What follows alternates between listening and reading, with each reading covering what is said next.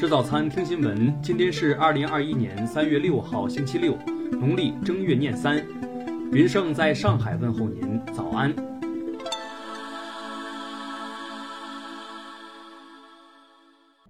首先来关注头条消息：我国法定的退休年龄四十多年来一直未有调整，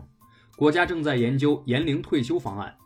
今年全国两会全国政协委员崔向群的提案是优先考虑高级专业技术人员延迟退休，对高级专业技术人员的退休时间给予更大幅度的自主选择权。崔向群委员认为，高技术人员培养周期长，除了学校的本科和研究生教育外，还需要一定工作时间的积累。目前，高技术人员普遍具有博士学位。获得博士学位年龄普遍在三十岁左右，还有不少人有两年左右博士后流动站工作经历。出国留学人员在国外接受专业技术教育的时间更长。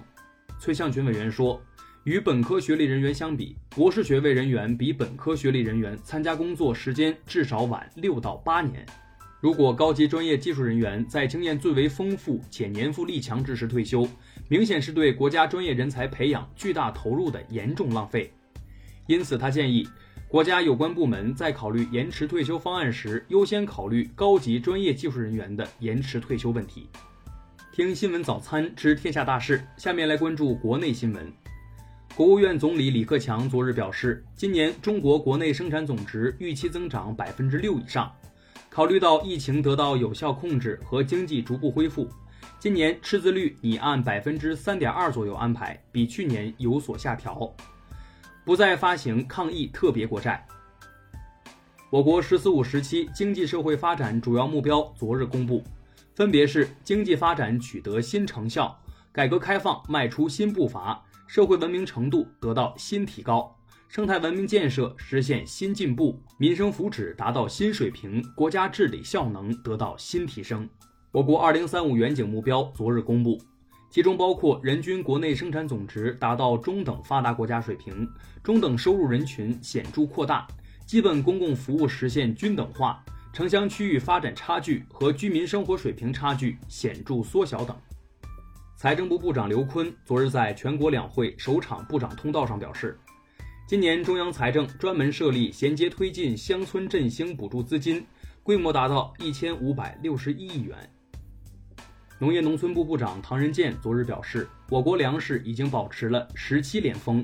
最近六年一直稳定在一点三万亿斤以上，人均粮食的占有量四百七十四公斤，连续多年超过国际标准线。中宣部近日印发通知，要求各地区各部门开展党史学习教育，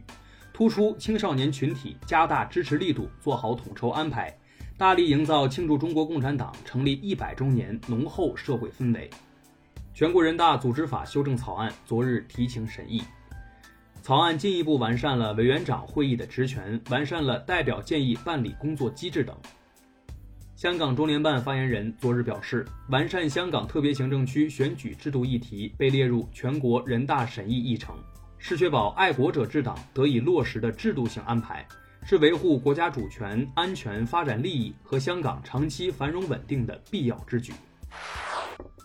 美国国会预算办公室当地时间四号发布长期预算展望预计，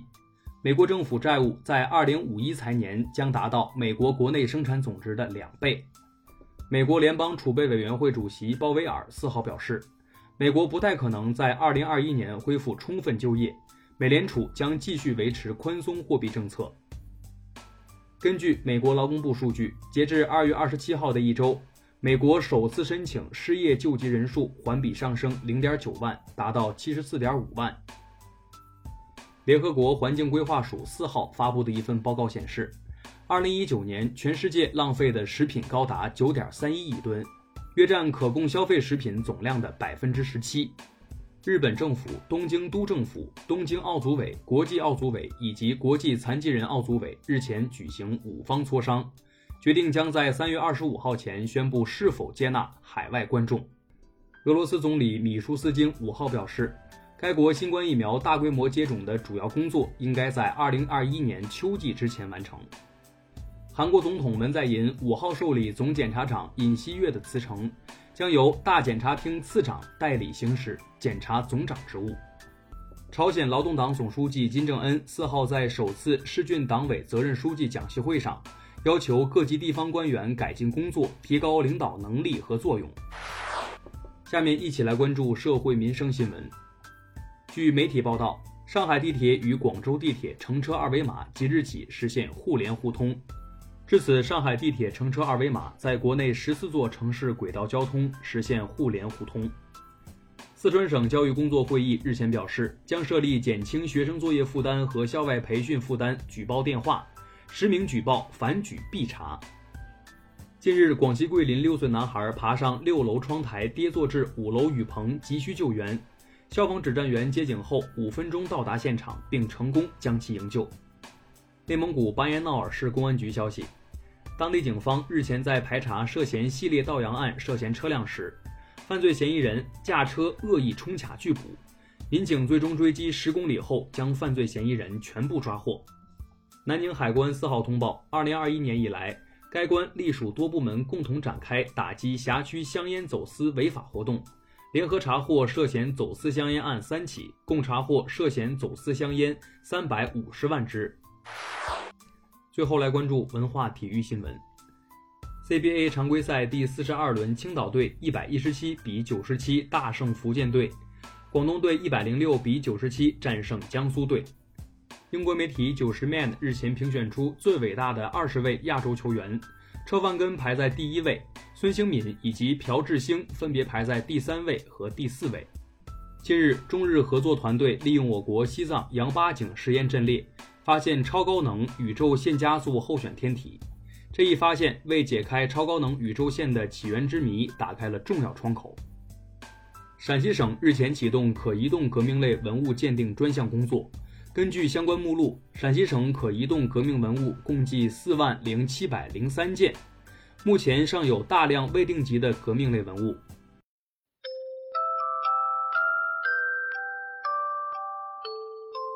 以上就是今天新闻早餐的全部内容，咱们明天不见不散。